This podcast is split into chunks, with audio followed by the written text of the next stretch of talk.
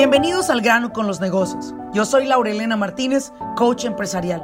Este espacio es para aquellos dueños de negocio que están buscando la manera de acelerar sus propios resultados. Desean aprender cómo tomar decisiones asertivas y con ello crear una mentalidad que apoye el desarrollo de sus negocios en el mundo moderno. Sin más ni más, arranquemos con nuestro siguiente episodio.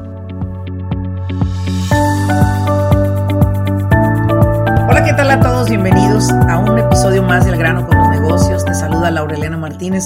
Como siempre, es un placer estar aquí con ustedes trayendo nueva información que a ustedes les sirva sobre todo y que la apliquen, que la apliquen, que eso es lo más importante porque hay una gran cantidad de información allá afuera en diferentes plataformas, pero acá lo interesante es que usted lo aplique en su vida y descubra por sí mismo qué tan valiosa es esta información. Y el día de hoy tengo nuevamente a un invitado eh, que para mí me, es muy grato cada que lo tengo acá conmigo y es un gran amigo, Miguel Gómez, un especialista, especialista en cuestión de planes de retiro, en finanzas, quien es eh, personalmente quien maneja un podcast que es Dinero en Español, un podcast que lo invito a usted a que lo siga también, porque creo que le va a sumar bastante cada episodio. Así que el día de hoy tengo el honor de tenerte nuevamente acá, Miguel. Muchas gracias por acompañarnos a una pequeña introducción para aquellos que no han escuchado otro podcast contigo y conmigo. Diles quién eres, qué haces y a qué te dedicas. Muy bien, Lorena. Bueno, pues muchas gracias por la invitación otra vez. Muy contento, muy emocionado de estar contigo, de ayudarle a tu audiencia. Y bueno, pues yo me dedico a crear planes financieros para la gente, ayudarles a identificar sus valores, a definir qué es lo que quieren hacer con su dinero y hacerlo. Ayudarles a lograr eso que quieren hacer, que a lo mejor ni siquiera se imaginan que pueden hacer, pero eh, pues la verdad es que lo hacen y les va muy bien y, están satisfechos con, pues con crear un, plan de largo plazo. El tener un plan de inversión de largo plazo es lo que hace una diferencia en crear un patrimonio. Entonces, eh, últimamente le ayuda a la gente a crear patrimonio. Exacto, esa palabra me gustó, a crear patrimonios. Y creo que esa es una de las cosas eh, que nosotros, Miguel, por nuestras mismas eh, creencias, nuestra manera de educarnos en nuestro país. Cuando se viene a Estados Unidos, yo siempre he traído esto a la mesa que muchos de los que nos van a estar escuchando en este, en este podcast y en este episodio precisamente vinieron a este país sin haber terminado muchas veces la primaria, ¿verdad? Algunos por ahí la secundaria y el 3% de las personas que han migrado a este país, que han venido a este país, han terminado una carrera profesional en una universidad o en una carrera técnica, ¿no? se carece de mucha información, se carece de enseñanza.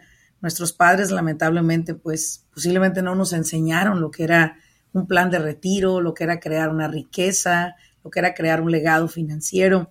Bueno, mi abuelo tenía su legado financiero de te voy a dar cinco vacas a cada hijo y le voy a dar ocho hectáreas de limón. Y mi abuelo hizo eso, ¿no? En su, en su poco conocimiento. Él les dio a los hijos de dónde vivir, ¿no?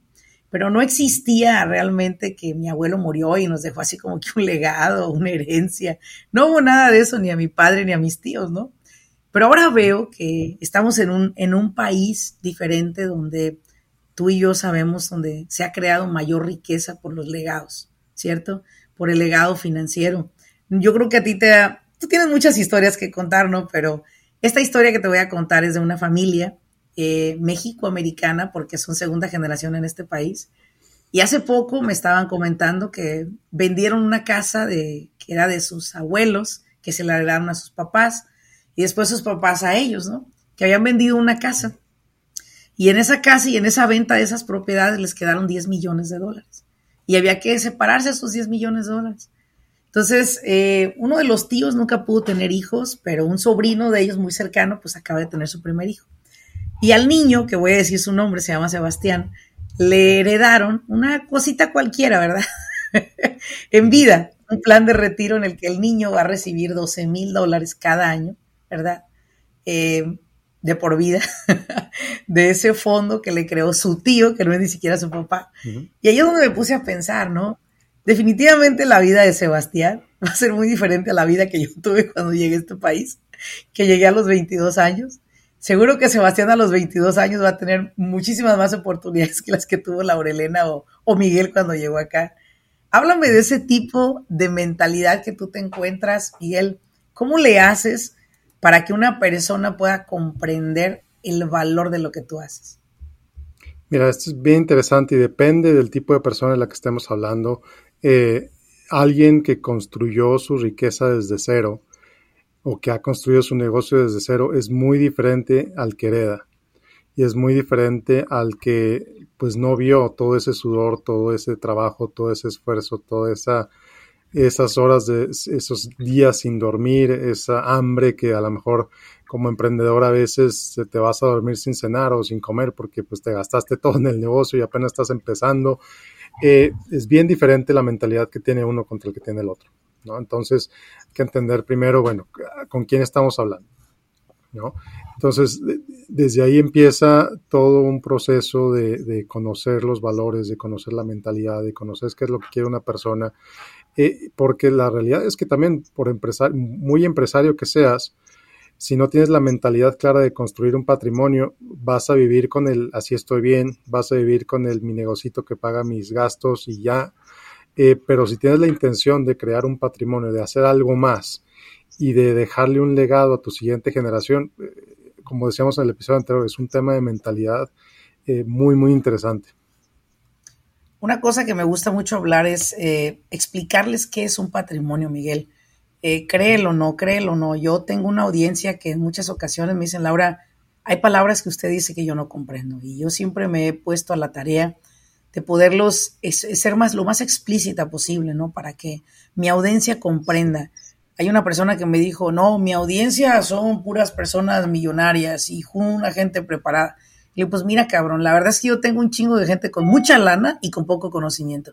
Y es la audiencia que tengo. Señoras, señores que nos están escuchando, ¿qué es un patrimonio, Miguel? Explícanos. Haz de cuenta que acabamos nosotros de venir de, un escondite por 30 años, allá nacimos, nos criamos y no sabemos qué es un patrimonio. Explícanos, ilumínanos, por favor. Un patrimonio, en pocas palabras, es la suma de todo lo que tienes de todo lo que tienes. Eh, tu casa, tus carros, tu ropa, todo lo que tienes tiene un valor. Tus bienes. Sí. Todos tus bienes tienen un valor.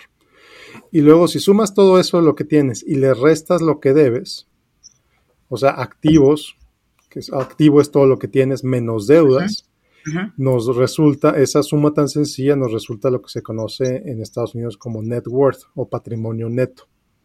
Tú quieres que tu patrimonio neto sea positivo, quiere decir que tengas más de lo que debes. Y con el tiempo, esos puedes usar esos, ese patrimonio, puedes usar esos activos para tener más activos, para tener más, para tener un patrimonio, para tener un, un conjunto de cosas cada vez más grande. Claro. Y hay personas que me han dicho, especialmente personas de negocios, me dicen, yo ya tengo un par de casitas, ¿no? Pero de repente las casitas les has refinanciado, les sacas plata y vuelves a adquirir una deuda nueva. La plata te la chingas en cuanta cosa se te pone enfrente, lo prestas, lo envías a México, se lo, no sé qué harás en las, hasta en Las Vegas te lo llegas a gastar, ¿no? Y al final del día ese patrimonio que era ese, ese, esa, esa diferencia de dinero que vas creando, que ya no lo debes, que ya es tuyo, que es ese legado del que hablamos, se está esfumando, se está esfumando. Entonces, hoy en día hay muchos bienes, pero todos se deben. No hay una, una, plusvalía ahí en ellos, Miguel, y creen que tener mucho es ya ser ricos, ¿verdad? Exacto, exactamente. Y te escucho en tus palabras es, no, no, no, no, no, espérame. De lo que se requiere acá es que tengamos nosotros, como siempre he dicho, el dinero, así sean 5 mil dólares, diversifíquelo, Señor. Póngalo mil en un lado, mil en otro, mil en otro, pero ya olvídese de él. Déjelo que él se duplique por sí mismo y utilice un asesor que lo lleve a que esa plata al siguiente año se hagan 8 mil dólares. Después, 15 mil dólares. Y podrá alguien decirle, ay, ¿cómo estás perdiendo tu tiempo con ese chingado asesor, hombre? 15 mil dólares en dos años, yo me los gano en una semana. Pues sí, pero te los chingaste en cuatro, o sea, no tienes nada a la semana siguiente, ¿no? Y esta persona está creando su patrimonio, a lo mejor señor, señora que me escucha, a lo mejor lo está, lo está creando usted a paso de tortuga, si usted quiere verlo así, ¿verdad? Pero yo siempre he dicho, correr no necesariamente te va a llevar al primer lugar, porque muchos los vas a ver tirados a medio camino y usted mire, a paso de tortuga, señor, señora, usted va a llegar a crear esa riqueza. Ahora, ¿por qué siempre yo estoy en pro de que la gente cree un legado financiero, este, Miguel, un patrimonio? Mira, Miguel, yo tengo, yo tengo 49 años. Me siento con una energía que ya esta mañana fui a correr, hice mi ejercicio. Tengo un gran amigo aquí conmigo a mi lado que me vino, mira, me trajo un regalo, un cafecito. Estoy rodeado de gente muy linda en mi vida. Desayuné con mi madre, vine para acá a mi oficina, esperar esta llamada contigo. Tengo una vida que yo ya tengo una riqueza personal enorme, ¿no? Pero también debo de pensar en construir esa riqueza que me permita estar más tiempo con los que yo amo y permitirme estar más tiempo haciendo lo que más amo hacer. Esa es de la riqueza que estamos hablando acá, señor, señora. Usted va a tener energía quizás hasta los 70 años. Pero y después de los 70 años, Miguel, ¿de qué se va a vivir? Ayer una persona que posiblemente escuchará este podcast, porque me escucha mi podcast, escuchará que voy a hablar de esta persona. Y ayer vino a, una asesoría uno a uno y me dice, traigo a mi hijo porque quiero que le abras a mi hijo una corporación. Es que él es el que sigue ya ahorita, que mi hijo tenga todo a nombre de él y yo nomás trabajo. Le dije, ¿qué edad tienes? Me dijo 52 años y mi expresión inmediata fuente fue, le dije, no mames, estás bien joven, hombre. No te mueras hasta que te mueras, hombre. Estás muy joven. ¿Por qué no abres tu corporación a tu nombre y dejas que tu hijo vaya a la escuela, saque su licencia contratista y tenga él su propia licencia y su propia corporación y sea un individuo separado a ti? Hay que quitarle la chicha a los hijos, le dije, déjalo volar. Abre tú la tuya, 52 años eres muy joven, tienes una vida por delante. Para mí, mi éxito no me llegó hasta los 45 años, Miguel. Tengo, cinco, tengo cuatro años recolectando mi evidencia de 20 años de trabajo. ¿Explico?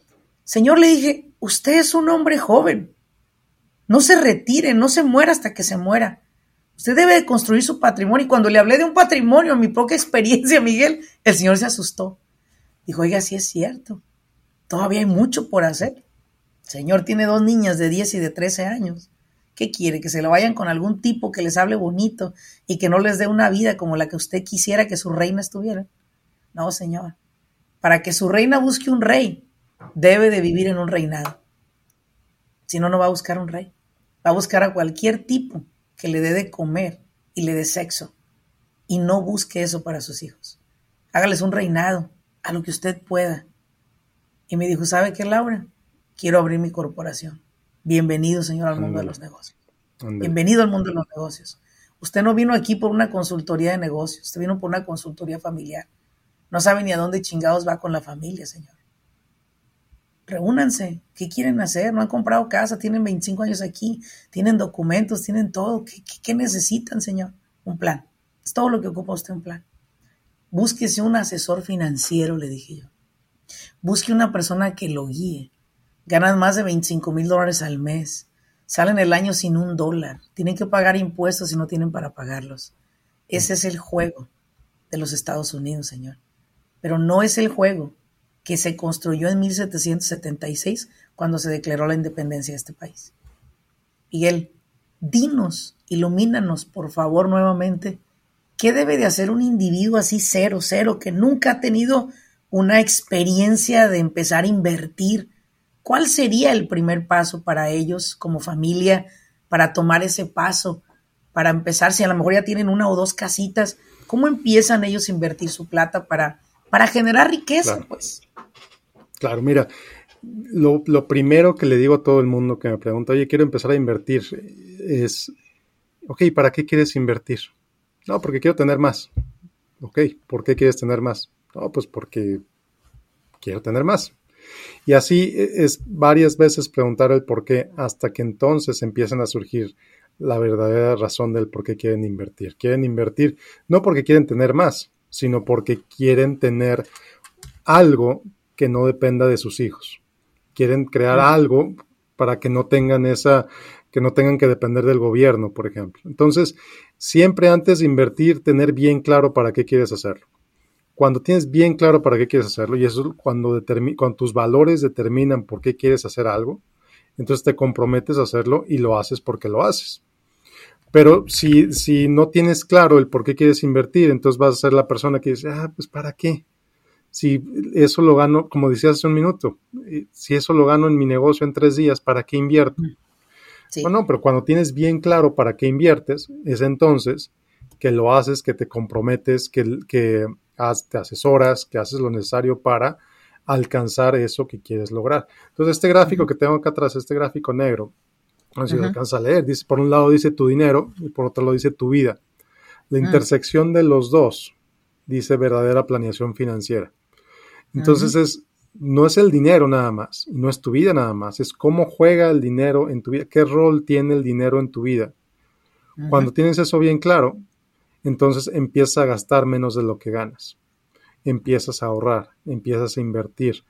Cuando ves el dinero como poquito, como que se acaba, como que, como que ya te llegó, y ya te lo tienes que gastar porque es lo que tienes hoy y mañana quién sabe si vas a tener. Entonces no puedes ahorrar, no puedes invertir porque no tienes esa mentalidad de crecimiento, no tienes esa mentalidad de empezar a hacer algo por tu futuro. Mira, tengo uno de mis grandes mentores, una de las primeras lecciones que me dio es qué tan lejos planeas tu vida. Cuando eres ah. joven, cuando, cuando estás empezando tu carrera profesional, a lo mejor cuando recién llegas a Estados Unidos, tu primer objetivo o para lo que planeas es para tu siguiente comida. ¿De dónde va a salir el dinero para mi siguiente comida? Sí, para pagar la renta. Sí, para pagar la renta, para pagar la luz, para pagar el teléfono, para pagar... ¿De dónde va a salir el dinero? Ya cuando estás avanzando un poquito más, cuando tienes más dinero, cuando tienes más ingresos, empiezas a planear, bueno, ¿a dónde me voy a ir de fiesta el fin de semana? Ya resolví mi comida del día, ya resolví mi comida de mañana, ¿a dónde me voy a ir de fiesta? Ya cuando ganas un poquito más, ya cuando tienes más claridad, entonces empiezas a pensar, bueno, ¿a dónde me voy a ir de vacaciones el próximo año? ¿O qué camioneta me voy a comprar? ¿Qué camioneta me voy a comprar? Que ya cuando resuelves eso, cuando ya no te preocupa tu comida, cuando ya no te preocupa la renta, cuando te, empiezas a, hacer preguntas cada vez más lejanas, de tal, de tal manera que llega un punto en el que te preguntas, ¿qué clase de vida le voy a heredar a mis nietos? ¿Qué clase de valores le voy a dejar a mis nietos? Ya no a tus hijos, tus hijos ya lo tienen resuelto, ya son tus nietos. ¿Qué ejemplo le estás dando?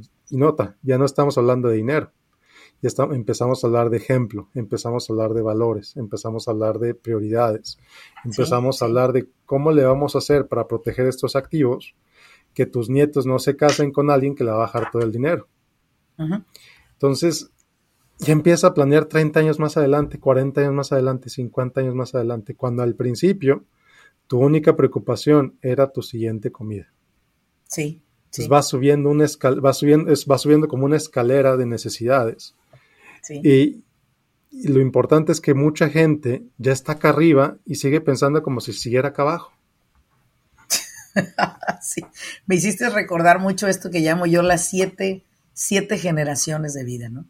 Me haces recordar esto porque mi abuelo le entregó a mi papá ocho hectáreas de una, de una parcela de limón y le entregó 20 vacas. Es todo lo que le dio a casi cada uno de los hijos.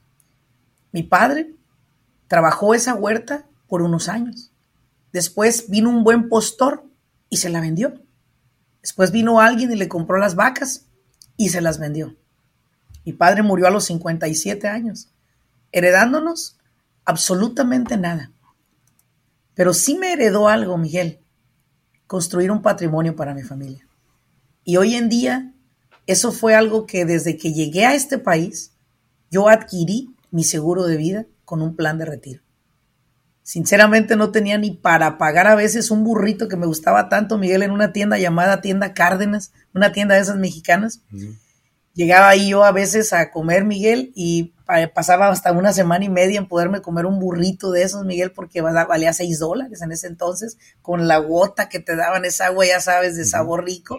Pues tú cuando vas a una tienda mexicana parecemos perros en carnicería, ¿no? Queremos comer de todo, porque no estoy expuesta a eso muy seguido. Entonces, yo llegaba y, y para comprarme ese burrito, imagínate, dos semanas para poder ahorrar y, ya después de haber pagado lo que tenía que pagar, lo principal me podría dar ese lujo, ¿no? De comerme un burrito que me gustaba mucho de chicharrón con frijoles. Oh my goodness, Miguel. Era, para mí era, era una cosa hermosa estar disfrutando ese burrito en un, en un parque que me iba por ahí muy cercano y mi, mi rica agua, ¿no? Decía, wow, qué rico. Y yo veía que personas a mi alrededor pues, comían en la calle todos los días, tiraban mucho dinero, ¿no? Pero ahora veo la vida de estas personas, Miguel. Y veo la vida que llevo yo el día de hoy y digo, valió la pena. Valió la pena desde un principio pensar en ese legado del mañana. En ese entonces sí pensaba en las necesidades básicas de mi vida. Y esto se lo digo a usted que me está escuchando, que si usted le ofrece una oportunidad de una inversión a largo, mediano, mediano o largo plazo, hágala. Se va a esforzar, hágala porque usted tira dinero por todos lados y no sabe ni en dónde. ¿Y sabes qué es lo que más me da coraje, Miguel? Y se lo he dicho a la gente. Lo que más me encabrona es que a todos los que tú les consumes han construido una, unas mejores empresas, han construido negocios por todos los Estados Unidos y siempre decimos, wow, qué bien lío a tal compañía. Pues cómo no, pues si tiene puro consumidor que no tiene ni una visión en su vida. explico? Y lamentablemente, Miguel, es nuestra gente hispana. Y a usted es al que le estamos hablando el día de hoy. Usted que es empresario o que no es empresario, busque la manera de construir este legado que hoy en día Miguel nos está compartiendo. Los pasos para seguirlos van a ser sencillos, lo va a ver usted. Sin embargo, comprometa una parte de sus ingresos a construir su plan de retiro. Su energía se le va a ir, sus hijos yo no sé si tenga garantizado que le ayuden o no le ayuden. La casita que usted renta, señor, señora, finalmente suben y bajan tanto las propiedades, son tan volátiles en este país, que hoy tiene, mañana no la tiene. Lo mejor que puede hacer es construir un plan de retiro. Miguel, tú que eres el experto, ¿cómo empieza una persona a hacer esto? ¿Qué hace? Mira, ya que tiene los, ya que tiene la mentalidad, ya que tiene bien claro que ya definió sus valores ya definió sus valores, ya gasta menos de lo que gana. Eh, entonces es bueno, ¿qué haces con ese excedente? Lo primero, así como el, nivel básico de, inversión es meterle una cuenta de ahorro. el, el, mero, mero básico, así en terracería, Miguel. Lo más simple que puedes hacer es, vas al, al, banco, dices, quiero una cuenta de ahorro, un savings account, y empiezas ahí, lo vas metiendo. Ya conforme te vas sintiendo más cómodo, más cómodo, ya que lo hiciste una rutina, entonces ya puedes abrir una cuenta de, una cuenta de inversión. Le llaman brokerage account. Hay muchos tipos de cuentas de inversión. Hay algunas que son deducibles de impuestos, otras que no son deducibles de impuestos. Habría que, ver la situación en particular. Algunas que permiten ahorrar en impuestos cuando, cuando metes dinero ahí y otra vez, en eso también hay varios escalones. Lo más básico es un IRA, una cuenta individual de retiro, que si tienes menos de 50 años, lo menos que puedes poner son 6 mil dólares. Si tienes más de 50 años, lo, lo máximo que puedes poner son 7 mil dólares por año. Eh, 7 mil para ti, 7 mil para tu pareja, eh, dependiendo de los ingresos que tengas.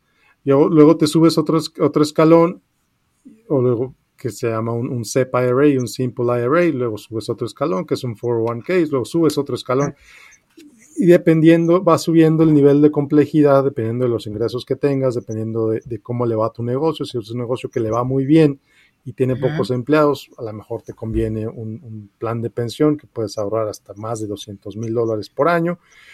Eh, entonces, hay todo un nivel de complejidad, desde 100 dólares por mes hasta 200 mil dólares por año, dependiendo de, de, la necesidad que tengas, dependiendo en dónde te encuentres. Pero lo más importante es empezar. Si nunca lo has hecho, lo más importante es empezar. Ya conocí a una, una dueña de un restaurante esta semana. Tiene 30 años en este país, en su vida invertido, tiene quién sabe cuánto dinero tiene en el banco, en una cuenta de ahorro sin hacer absolutamente nada. Eh, bien por ella, porque ha podido ahorrar. es excelente que pueda ahorrar. Eh, su, su, pareja también trabaja, ellos viven de los ingresos de su pareja, entonces gastan muchísimo menos de lo que ganan. Ahora, el siguiente paso para ellos es empezar a invertir. Y les da miedo, porque nunca lo han hecho. Les da miedo el riesgo, les da miedo las noticias que dicen que la bolsa cayó hoy, oye, y si invierto yo voy a, yo voy a perder también pues sí, va a haber fluctuaciones en el valor de tu cuenta, pero para eso inviertes. Permíteme que te detenga un poco ahí, Miguel, porque permíteme que te interrumpa, porque es bien importante este tema. Hoy en día se tiene miedo a invertir por este tema que hablas, ¿no? Oye, pero esto es volátil. Creo que atrás de la... El sinónimo de inversión es pérdida. Nadie va a ganar si no está dispuesto a perder, a veces poquito, Miguel, mientras se establece todo y luego va para arriba otra vez la agujita, se puede establecer un poquito hacia abajo y luego va hacia arriba. Pero algo que quiero que les quede claro es, la única manera que hay para ganar es tener la capacidad usted de poder recibir información de pérdida sin que a usted le duela nada. Esa es la única manera. Yo recuerdo cuando a mí me decían, oye, pues fíjate que ya de tener tanto tienes tanto, y dice, ay, chingado, me asustaba, decía, no voy a perder todo. Pero hoy se lo digo yo, Empiece con los primeros pasos, porque sé que el beneficio y la recompensa es grande. Pero algo que quiero aclarar, todo lo que les está hablando Miguel, no es un beneficio a corto plazo. Quiero aclarar esta parte. Es a mediano y a largo plazo. Otra, o transgeneracional, que quiere decir que su generación siguiente va a tener una mejor calidad de vida que la que usted tuvo si usted logra hacer pues ahora sí que un trust, dividir las ganancias como se deben a sus familiares, a los que va a heredar eventualmente. Pero yo le diría una cosa, hombre. Disfrútese todo lo que tiene en vida con su plan de retiro, hombre. Ya el día que usted pueda adquirir esa platita que tanto trabajó en ahorrar, disfrútesela, úntesela, póngasela, peínese con ella, gástese la plata usted y déjele a sus hijos la mejor enseñanza que me dejó mi abuelo a mí, porque mi abuelo me enseñó a crear riqueza, no dinero. Mi abuelo me enseñó a crear riqueza, él era un hombre sumamente cuidadoso con su dinero, sumamente enfocado en invertir su platita, si fueran dos pesitos, él lo hacía muy bien. Sacó adelante a 16 hijos, siendo un hombre que nunca fue a la escuela, siendo un ejidatario del pueblo y siendo uno de los hombres que tuvo más propiedades y parcelas en esa comunidad. Sinceramente te lo digo, Miguel, la mejor herencia que me dejó, a lo mejor no fue dinero, fue enseñarme que invertir era lo único que me podía darle a otros una mejor vida el día que yo no esté en este mundo. Exacto, exacto, darle a otros, pero también darte a ti, como dices tú. Total. O sea, disfrutar tu dinero, disfrutar tu vida. Claro, claro. Tengo una, conozco una persona que ha acumulado igual eh, bastante dinero, varios millones. Y dice, ¿sabes qué? Es que no me lo quiero gastar. ¿Por qué no? Agarre su dinero, úselo, viaje, vaya a Europa, agarre, haga algo. No, pero es que es para mis nietos. está bien, pero disfrútelo. Y hay mucha gente, fíjate, es bien interesante. Así como hay muchos latinos que no saben ahorrar, hay muchos latinos que saben ahorrar y saben ahorrar muy bien, pero llega un punto en el que no saben gastar subieron también cómo ahorrar, pero ahora cuando es momento de cambiar el switch, decir, ¿sabes qué? Ya es hora de dejar de ahorrar, es hora de empezar a gastar, les duele. Les duele Miguel, gastar. Aquí tienes frente a ti alguien que estás escribiendo exactamente con cada palabra que estás diciendo. Mira, Miguel, yo así soy y lo voy a aceptar. Subirme a un carro, acabo de ir a comprar un auto y todavía cuando llegué dije, pues, viéndolo bien, el que tengo es un carro clásico, un Porsche 911. Dije, yo ya no le quiero meter más millas a ese carro, pero dije, si nomás viajo de aquí a mi casa, son 15 minutos. Realmente, ¿para qué compro? Todavía estando en el dealer decía, ¿para qué compro? y recuerdo claramente que Karina, mi esposa, me decía, no, vas a comprar ese auto, porque ese auto necesitas un auto que te lleve a Los Ángeles y no llegues tan cansada cuando vas. ¿Sabes qué? Yo estoy a gusto con este. de repente, Miguel, yo estoy en ese proceso, Miguel. Sinceramente lo acepto y lo voy a decir públicamente. Estoy en un proceso de aprender a gastar. Porque no lo tenía, Miguel. Tenía una mentalidad de ahorro, tenía una mentalidad de siempre tener una seguridad para mi familia, ¿sí? He enseñado a muchas personas a construir riqueza. He enseñado a muchas personas a desarrollar liderazgo. Sin embargo, no los he enseñado a gastar como se debe, Miguel. Y eso es algo de lo cual yo misma estoy aprendiendo en pasos pequeños a gastar mi riqueza, porque sinceramente no lo hacía. ¿Sí? Acá tienes frente a una. Qué bueno. ¿Sí? Qué bueno. Y ahí es donde entra otra vez la planeación financiera adecuada. Bueno, ¿cuánto es razonable gastar? También para que no te vayas al exceso. Este, ¿Cuánto está bien ahorrar? ¿Cuánto está bien gastar? Porque se trata, a final de cuentas, de disfrutar tu vida ahorita y disfrutar tu vida en el futuro. Claro, claro, claro.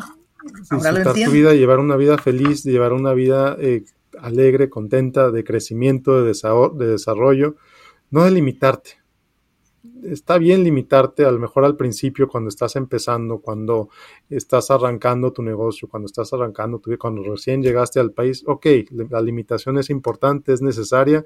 Si no te limitas, no aguantas aquí ni, ni un año. Sí. Pero con el tiempo, pues la necesidad de limitación es cada vez menor. Y hay quien se va al extremo y sabes qué, para eso vivo, para eso trabajo, no ahorro nada porque me lo gasto todo. Oye, no. Sí. Momento. Sí momento, no se debe de hacer eso. Fíjate que estos consejos que nos das, Miguel, son muy valiosos. Yo sé que los que están escuchando acá empezarán con los primeros pasos. No le tenga miedo meter su dinero en banco. No tenga miedo usted hacer una inversión. Tenga miedo que se le acabe la energía, que se enferme y no pueda usted trabajar. Eso sí tenga miedo. Y yo soy un ejemplo claro de él, Miguel. Tú sabes perfectamente que duré dos meses y medio padeciendo una neumonía, en la cual estaba a punto de perder mi vida. Y se me dio una gran oportunidad y regresé al ruedo en este febrero del 2022, después de haber enfrentado casi mes y medio, 10 días en hospital, a punto de ser conectada a una máquina de vida artificial. Para mí, Miguel, ese fue mi wake up call para empezar a gastar. Ese fue mi wake up call para decir, no, Laurelena, ahora vas tú. Ahora vas tú y ahora vas tú. Primero eres tú, luego tú y luego tú. Y ahí fue donde mi mentalidad cambió, pero también agradecí las buenas decisiones que tomé en algún momento de invertir, porque en ningún momento me preocupaba. Tenía enfermera privada gracias a mi seguro médico, tenía una excelente atención, porque tengo, siempre tuve la precaución de tener el mejor seguro médico, tuve una atención excelente. Puedo decirte una cosa que no viví mis peores momentos en el hospital, viví mis mejores momentos de mi vida en ese hospital, porque me hicieron entender muchísimas cosas todos los días. El no poderme valer por mí misma para caminar por mes y medio, el estar conectada a una máquina de oxígeno por mes y medio, el no tener la oportunidad siquiera de poder ir a hacer mis necesidades físicas por mí misma, no poderme bañar por mí misma. Ahí fue donde entendí que es importante invertir, es importante diversificar el dinero. Y de ahí en adelante, Miguel, me empeciné en pasarle a otros esta información. Esto que estoy haciendo es pasarles a otros la información de lo que yo un día comencé a hacer con mi vida. Y que si hubiese quedado posiblemente yo una persona imposibilitada para volver a trabajar, no me hubiese hecho falta nada en mi vida durante esta la estadía que tuviera en este mundo, Miguel absolutamente nada me hubiera hecho falta, gracias a unas buenas decisiones que tomé en mi vida. Hoy le decimos a usted, si usted necesita información, guía, apoyo, contacte a Miguel.